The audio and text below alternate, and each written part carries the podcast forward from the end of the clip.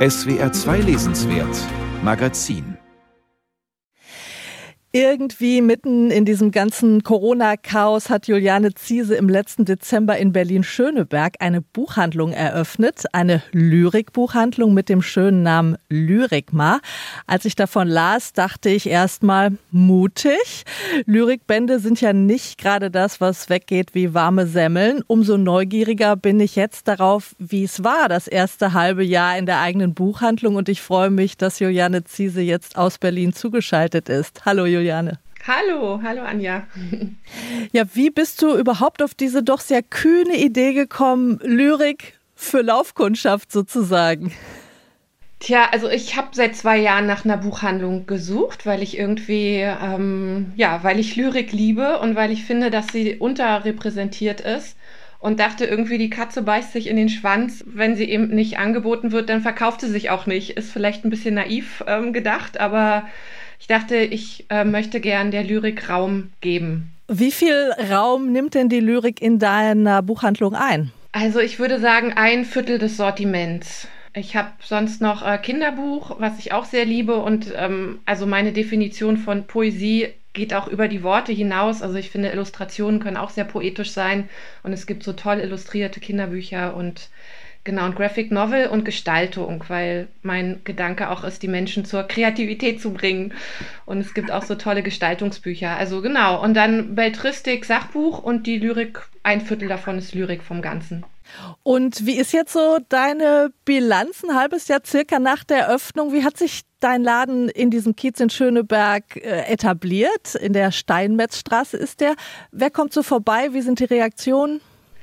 Also man merkt, dass es anzieht. Wir könnten noch mehr Werbung machen, Flyer in die Briefkästen werfen. Das bringt halt richtig viel, aber muss man muss man erstmal Zeit für finden.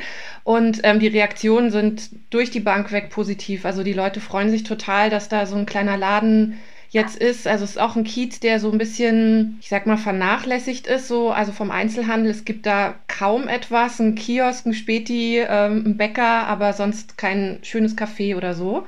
Und ja, die Menschen, die vorbeikommen, sind natürlich größtenteils aus der Nachbarschaft. Aber ich hatte neulich auch einen Herrn aus ähm, Schweden, der über Facebook sich informiert hat ähm, nach schönen Buchhandlungen in Berlin und dann hat ihm jemand meine Buchhandlung empfohlen und das war irgendwie ganz schöne, eine ganz schöne Begegnung. Der war lange im Laden. Also ich muss sagen, der Laden hat 26 Quadratmeter, der ist nicht groß.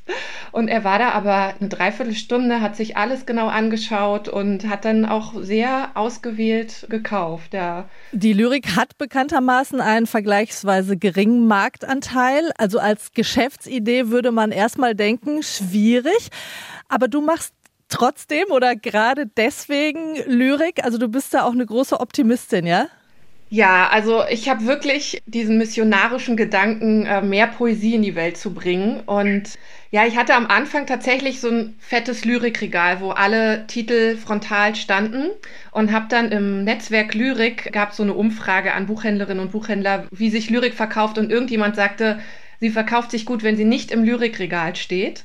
Und ich las das und schaute auf mein Lyrikregal und dachte, okay, vielleicht ähm, sortiere ich nochmal um und habe dann alles gemischt, weil auch tatsächlich der Eindruck war, die Menschen kommen rein und sehen das Wort Lyrik und drehen sich erstmal woanders hin. Also es ist wirklich so ein bisschen der Gedanke, oh, ich verstehe das nicht, ich kann das nicht, es interessiert mich nicht und ich gehe zur Beltristik. Genau, und dann habe ich jetzt alles durchmischt und äh, guck mal, wie das funktioniert. Also ob dann die Menschen die Lyrik entdecken, weil sie sich alles anschauen.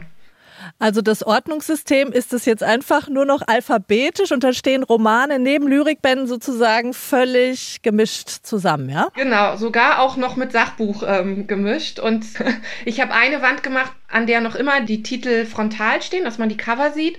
Und das ist jetzt die Wand von den Büchern, die ich alle gelesen habe. Und da habe ich dann mal so kleine Zettelchen ran gemacht mit meinen eigenen kurzen Beschreibungen und das ist, kommt auch sehr gut an. Also wird mir so gespiegelt, dass das so schön ist, so ausgewählte Sachen zu haben. Und alles andere kann man ja bestellen. Im deutschen Buchhandel, das funktioniert ja eigentlich super. Man hat es am nächsten Tag und genau, so biete ich eine Auswahl und darüber hinaus kann man bestellen. Ja, also du hast gerade gesagt, das ist schon so ein missionarischer Eifer, mehr Poesie in die Welt zu bringen. Du hast auch eine Gedichte-Manufaktur entwickelt. Äh, was genau ist das? Das ist ein Lyrikspiel. Das besteht aus 34 Gedichten ähm, deutschsprachiger Autorinnen und Autoren, also schon verstorben, aber auch zeitgenössische. Und diese Gedichte sind in die einzelnen Verse zerschnitten. Also das heißt, man hat so eine blaue Box, die auch sehr schön ist an sich schon. Und darin sind 422 Versstreifen. Und aus diesen Versstreifen kann man neue Gedichte zusammensetzen. Oder man kann auch sich einfach ein oder zwei Versstreifen ziehen und schreibt dann selber was dazwischen oder darunter. Also mir ging es dabei um das Spielerische, dass man spielerisch an Lyrik rangeht und nicht dieses Schultrauma, oh Gott, ich muss eine Ballade von Schiller auswendig lernen und verstehe aber auch gar nichts, sondern ich nehme mal einen Versstreifen und guck mal, was der mit mir macht, ob ich, ob der mich inspiriert, selbst was zu schreiben oder ich guck mal, dass ich was zusammenbaue. Und das habe ich mit Freunden, die habe ich gezwungen, das mit mir auszuprobieren als Probanden. Und ähm, die waren dann alle total, also da sind so schöne Sachen entstanden. Also und gerade so erstmal mit so einer Anti-Haltung, oh Gott, ist nichts für mich. Und dann waren die alle ganz stolz, was sie da gebaut und selbst geschrieben haben.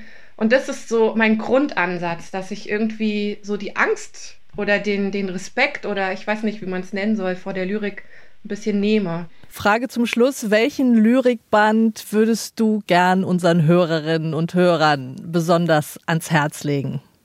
Ja, ist natürlich eine sehr schwierige Frage. Also ich habe jetzt mal was überlegt für Erwachsene und für Kinder. Und für Erwachsene hatte ich jetzt zuletzt gelesen von Sada Sultani. Der Lyrikband heißt Als wäre roter Nagellack mein Blut. Und es ist eine Autorin aus Afghanistan, die jetzt ihren ersten Lyrikband auf Deutsch rausgebracht hat. Also sie hat ihn selber auf Deutsch geschrieben. Und warum ich den gut finde, ist, weil sie was zu sagen hat. Also sie schreibt über ihre Zeit in Afghanistan und über Zwangsehe und über Erotik, was halt sehr ungewöhnlich ist, also dann auch noch als Frau darüber zu schreiben. Und ich finde gut, wenn Lyrik mit dem Leben zu tun hat und nicht so völlig abgehoben, intellektuell sperrig ist, sondern wirklich auch Geschichten erzählt. Und ich finde, dass dieser Band das ähm, schafft. Und für die Kinder, da gibt es auch so viele tolle Sachen. Und ich habe jetzt zuletzt von Arne Rautenberg geschrieben und von Katrin Stangel illustriert. 15 Kilo Kolibri heißt der, ist im Peter Hammer Verlag erschienen. Und der ist einfach klasse. Also Arne Rautenberg, finde ich, schreibt tolle Kindergedichte und der ist auch so knallig wie die Farben des Kolibri illustriert. Und das finde ich auch wichtig bei Kindern, dass sie sehen, auch Gedichte können auch peppig und poppig und bunt sein. So. Vielen herzlichen Dank, Juliane Ziese. Sie betreibt die Lyrikbuchhandlung Lyrikmar in Berlin-Schöneberg. Alles Gute weiterhin. Dankeschön, danke an dich.